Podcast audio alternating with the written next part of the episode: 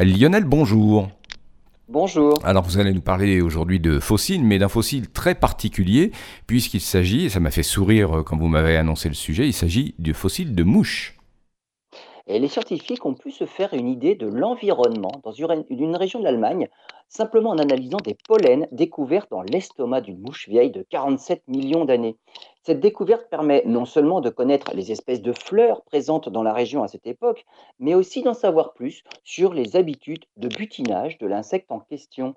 Les chercheurs ont trouvé dans cette mouche du pollen d'au moins quatre familles de plantes primitives, dont une plante qu'on trouve dans les marais et une autre du type vigne vierge. Après les abeilles, les mouches sont le deuxième insecte le plus important en matière de pollinisation.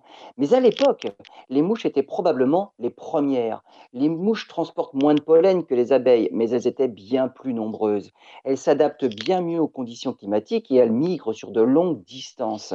Les premiers insectes sont apparus sur Terre il y a 400 millions d'années et ils ont certainement joué un rôle primordial dans le développement des plantes à fleurs, apparues, elles, 220 millions d'années plus tard. Les plantes à fleurs qui représentent maintenant 90% des espèces végétales sur Terre.